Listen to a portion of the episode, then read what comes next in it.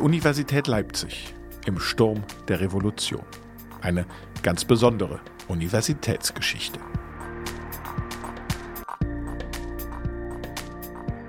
Herzlich willkommen zurück zur zweiten Episode unserer Mini-Podcast-Serie hier. Vier Folgen rund um die Universität Leipzig zur Zeit der Wiedervereinigung. Am Mikrofon begrüßen Sie Annegret Richter und Claudius Niesen. Und in der ersten Folge, da haben wir mit Dr. Editha Marquardt gesprochen. Sie war zur Wendezeit Studentin hier an der Universität Leipzig und hat uns ja ihre Erinnerungen geschildert an diese Studentenzeit, an diese Zeit des Umbruchs, an eine Zeit, in der man aus ihrer Sicht sehr wohl viel gestalten konnte, viel erreichen konnte, auch als Student oder als Studentin. Und ähm, unser heutiger Gesprächsgast, der war auch Student zu dieser Zeit, ähm, nämlich ja, Professor Dr. Per Pasternak, der hat an der Universität Leipzig von 1987 bis 1994 studiert und äh, zwar Politikwissenschaft, er war äh, von 89 bis 95 auch Studentensprecher und Mitglied des Akademischen Senats der Universität Leipzig, außerdem sächsischer Landesstudierendensprecher und Sprecher der Konferenz der ostdeutschen Studierendenschaften, also ein sehr aktiver Student der Universität Leipzig.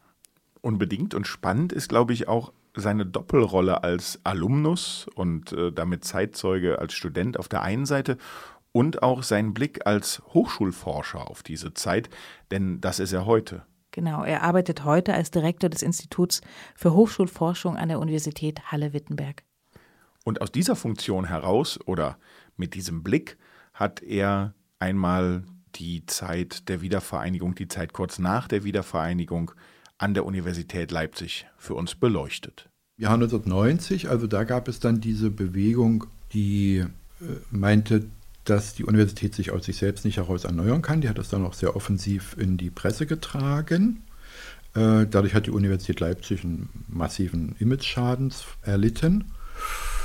Das äh, war dann also in der überregionalen Presse und ähm, auch das war natürlich wieder problembehaftet, weil diejenigen, die sich dann dort in der ähm, Erneuerungsgruppe, in, in, in, der Gruppe zur demokratischen Erneuerung der Universität vereinigt hatten, waren nicht ausnahmslos über alle Zweifel erhaben. Das hat sich dann später herausgestellt. Einige schon, aber einige halt auch nicht.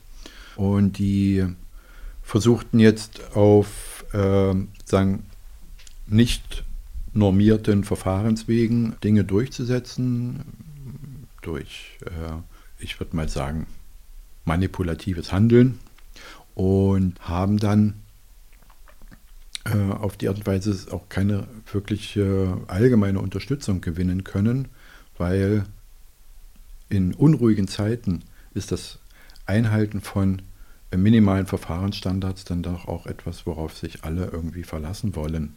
Und wenn das nicht gegeben ist, dann gewinnen diejenigen, die das äh, ununterbrochen unterlaufen, äh, auch keine mehrheitliche Zustimmung.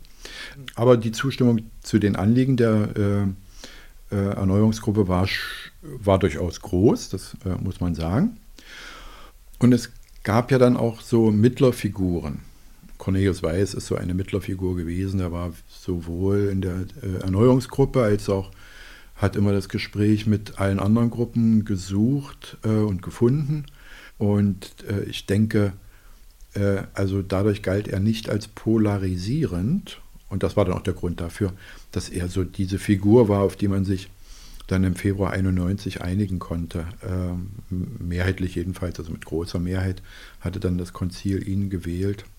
Das, ähm, also es gab so äh, starke Polarisierungen in der Uni, die waren damals besonders stark. Die Studenten waren dabei in Teilen, wie immer, glaube ich, keine studentische Bewegung, die die gesamte Studierendenschaft erfasst. Das habe ich noch nicht äh, erlebt. Aber in, sozusagen, es gab immer einen großen aktivistischen Teil der Studierenden seit Sommer 89. Das hat zu dieser Polarisierung beigetragen, weil die Studierenden dann, indem sie darauf pochten, dass wir doch jetzt Demokratie erkämpft hätten und damit bestimmte Regeln wie Mehrheitsbeschlüsse und so etwas eingehalten werden müssen. dass die dann von äh, einigen Protagonisten der Erneuerungsgruppe, also als die Verhinderer von Erneuerung beschimpft wurden. Das war dann natürlich der Polarisierung äh, zuträglich. die Studierenden, zu denen ich damals ja dann auch gehörte, äh, haben darauf, so kann man vielleicht aus der Rückschau sagen, mit großer Selbstgerechtigkeit äh, reagiert und äh, vor allem mit großem Selbstbewusstsein. Aber eben auch diese Selbstgerechtigkeit, also jeder fühlte sich in dieser, in dieser Situation des Jahres 1990 immer auf der richtigen Seite. Ja? Und äh, da, die, da aber alle, die sich auf der richtigen Seite fühlten, unterschiedliche Seiten einnahmen, konnte das ja nicht ganz richtig sein, weder, weder für die einen noch für die anderen noch für die Dritten. Und äh, in, dieser, in dieser Situation sind dann auch Gesprächsfäden, die vielleicht sinnvoll gewesen wären in der damaligen, in der damaligen Zeit, die sind dann erst gar nicht zustande gekommen oder abgebrochen.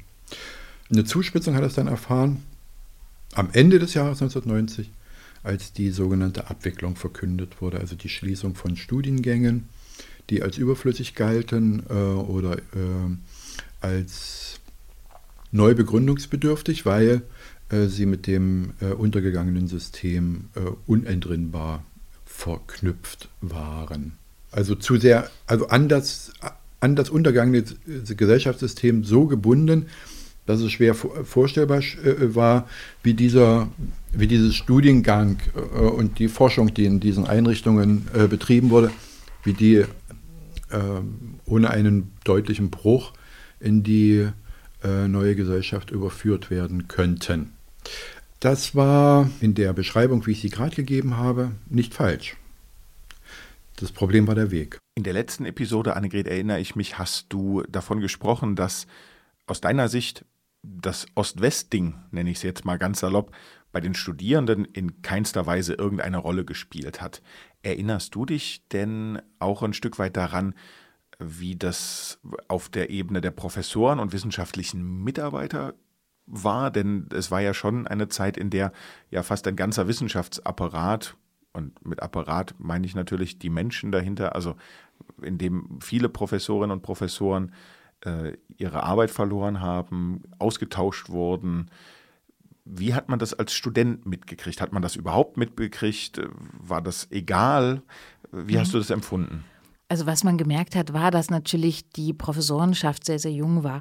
Und ähm, die neuen Lehrstühle an der Universität Leipzig war natürlich eine Chance für viele junge, habilitierte Wissenschaftler aus dem Westen, aus westdeutschen Universitäten. Und natürlich haben da auch viele ähm, ostdeutsche Habilitierte die äh, eine ähnliche Qualifikation gehabt hätten, äh, eher in die Röhre geguckt, glaube ich, oder standen in der zweiten Reihe. Also ich kann mich erinnern, dass es viele junge Professoren gab und einige wissenschaftliche Mitarbeiter, die deutlich älter waren, aber eben einen ostdeutschen Background hatten. Und ähm, der Vorteil für uns Studierende war, dass die Professoren natürlich viel zugänglicher waren, dass sie viel näher dran waren an unseren an unserem Alltag oder an unseren äh, Problemen oder dem, was, was uns gerade äh, interessiert hat und dementsprechend das Studium auch gerade in der Kommunikationswissenschaft sehr ähm, studierendenfreundlich ausgelegt wurde. Ich sage ja nur Mephisto 97.6, das war einfach ein lebendiges eigenes Radio und da haben die Professoren, die dann äh, als Chefredakteure äh, und äh, ähm, ja sozusagen Programmleiter dahinter standen, mit viel mit organisiert und mitgestaltet. Ähm, aber ja, wie gesagt, für äh, Menschen aus Ostdeutschland äh, war das kaum eine Chance, also die hatten kaum eine Chance, eine wissenschaftliche Karriere zu machen, denke ich. Du hast es gerade gesagt, du hast äh, Kommunikations- und Medienwissenschaften studiert. Ein Studiengang, der ganz neu aufgesetzt worden ist, ganz neu entwickelt wurde an der Stelle, äh, der aber aufbaute auf ja, etwas, was ich nur noch als das legendäre Rote Kloster kenne.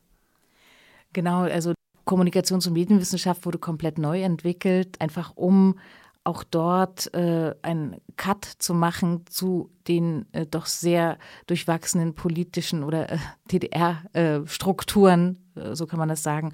Und äh, da muss man schon sagen, dass äh, da natürlich besonders diese dieser Wechsel zwischen alt und neu, wenn man das so sagen kann, oder Westdeutsch und Ostdeutsch zu spüren war. Das war in anderen Instituten vielleicht nicht ganz so krass. Aber ich kann aus meiner Perspektive sagen, ich habe an einem Institut studiert, an dem die Mehrzahl der Professoren einen westdeutschen Background hat. Der Weg hieß Abwicklung. Abwicklung hieß, die Studiengänge und die Institute, die diese Studiengänge betrieben haben, vorher Sektionen, wurden von einem Tag auf den anderen aufgelöst. Äh, die Studenten wussten nicht, wie es weitergeht. Das Personal auch nicht. Dann wurde, also auch in Dresden im Ministerium, wurde ja genauso gehandelt wie an der Universität. Von vormittags zu nachmittags wurden Entscheidungen getroffen, wieder zurückgenommen, äh, korrigiert und äh, erneut welche äh, äh herausgeschickt. Das ging damals noch per Fax, von dem es an der Uni auch nur zwei Geräte gab. Die haben dann relativ schnell gemerkt, sie müssen Beruhigung schaffen, nämlich in Hinsicht auf die äh, Studiengänge, dass die weitergehen können. Und sie hatten dafür auch, muss man jetzt fairerweise sagen, Vorsorge getroffen. Sie hatten nämlich insofern Vorsorge getroffen, als sie gesagt hatten, die Lehrenden an den äh, Sektionen oder Instituten, die sind zwar abgewickelt, die sind aber in einer Warteschleife. Und in der Warteschleife können sie nach wie vor arbeiten und Lehre machen. Die Warteschleife dauerte sechs Monate oder für Ältere, ich glaube ab 50 dann neun Monate. In der Zeit bekamen die äh, Geld, äh, nicht ganz das volle Geld, aber ein Warteschleifengeld. Und die Vorstellung war damals, dass man innerhalb dieser Zeit äh, neue Einrichtungen aufbauen könnte. Das war natürlich völlig illusorisch. Es mussten dann, äh, es musste erstmal ein Gesetz erlassen werden, das die Rechtsgrundlage schafft, das sogenannte Sächsische Hochschulerneuerungsgesetz.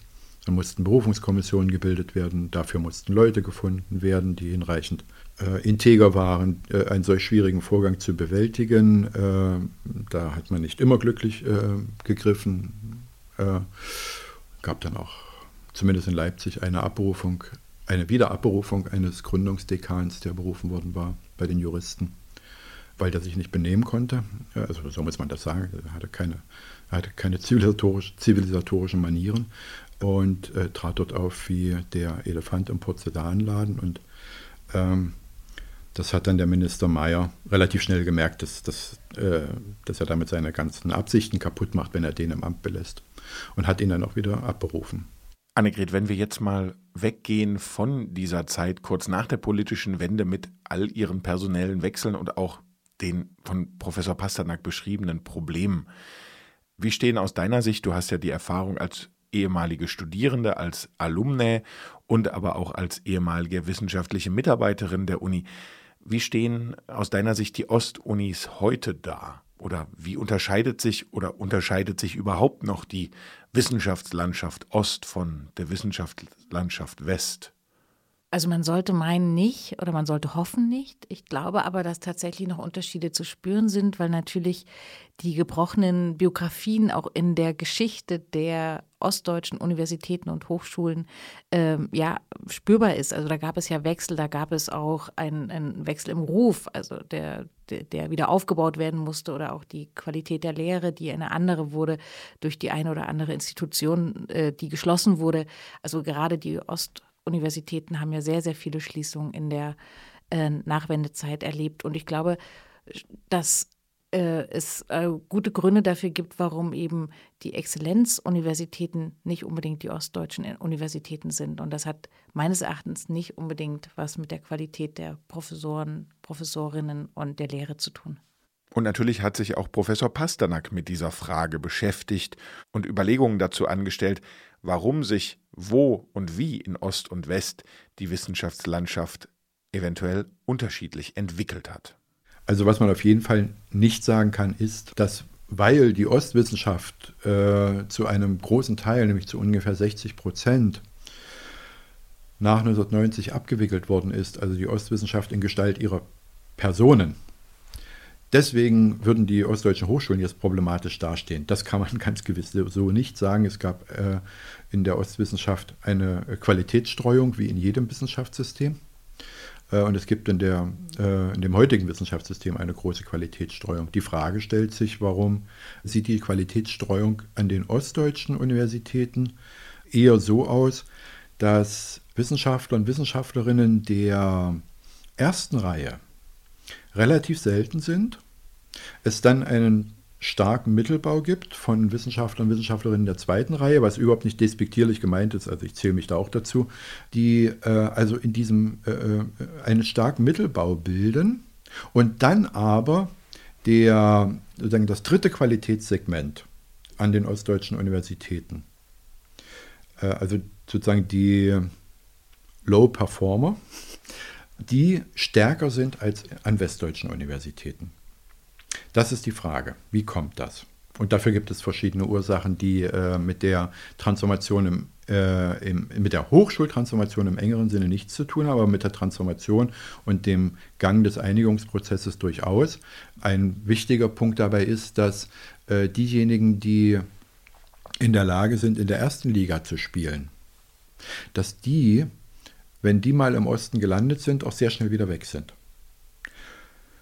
Das wiederum hat erstens statistische Gründe, wenn man mal davon ausgeht, dass jemand, der oder die in der ersten Liga spielt, denen steht grundsätzlich die ganze Welt offen.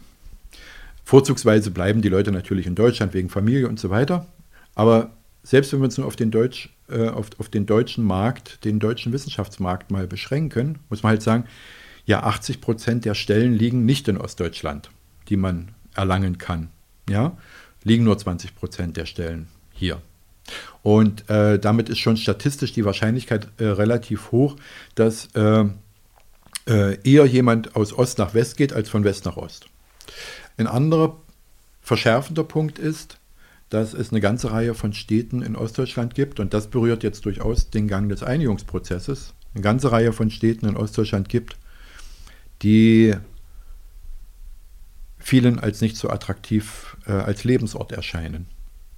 Und dieser Ort, also es ist ja nicht jeder Ort in Ostdeutschland ist Berlin oder Leipzig, ja, und vielleicht noch Dresden. Diese Orte, die nicht als so attraktiv erscheinen, die verlässt man natürlich eher gern und geht an einen tatsächlich oder vermeintlich attraktiveren Ort, der dann mit höherer Wahrscheinlichkeit in Westdeutschland liegt, ja, als in Ostdeutschland. Und äh, dadurch bleibt dann eine wissenschaftliche Community an den Orten zurück, die beständig sozusagen ihre Spitzenkräfte verliert. Ja?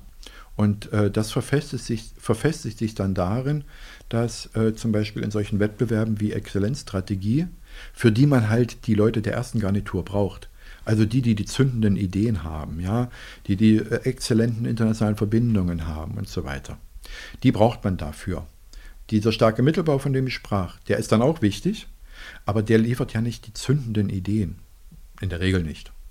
Der ist dann nötig, um das, um das äh, zu unterfüttern. Ja? Aber äh, allein äh, äh, schafft es so ein Mittelbau, so ein Qualitätsmittelbau in der Regel nicht in Exzellenzwettbewerben zu reüssieren. Das ist ja auch insofern klar als Exzellenz, wenn man es mal übersetzt, halt grandios überdurchschnittliche Qualität bedeutet. Ja. Und mit dieser Analyse von Professor Per Pasternak zur derzeitigen Situation an ostdeutschen Hochschulen enden wir mit unserem heutigen Podcast. In Folge 1 und 2 kamen zwei ehemalige Studierende dieser Zeit zu Wort, Dr. Editha Marquardt und Professor Dr. Per Pasternak, die uns ihre Erlebnisse aus der damaligen Zeit nach der Wende an der Universität Leipzig geschildert haben. In Folge 3 und 4 sprechen wir mit zwei zentralen Akteuren dieser Zeit. Dr. Peter Gutjahr-Löser, ehemaliger Kanzler der Universität Leipzig, und Professor Dr. Cornelius Weiß, erster demokratisch gewählter Rektor der Universität Leipzig. Und damit bleibt uns beiden hier nur noch, uns von Ihnen zu verabschieden. Wir sagen vielen herzlichen Dank fürs Zuhören und hören Sie auch in die nächsten Folgen rein. Die gibt es wie Folge 1 und 2 natürlich überall da, wo es gute Podcasts gibt, nämlich bei Apple Podcasts, Google Podcasts oder bei Spotify und natürlich auf der Seite der Universität Leipzig. Tschüss und vielen Dank fürs Zuhören. Tschüss und bis bald.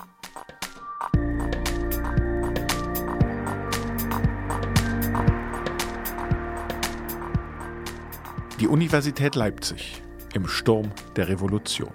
Eine ganz besondere Universitätsgeschichte. Dieser Podcast wurde gefördert mit Mitteln der Bundesstiftung zur Aufarbeitung der SED-Diktatur.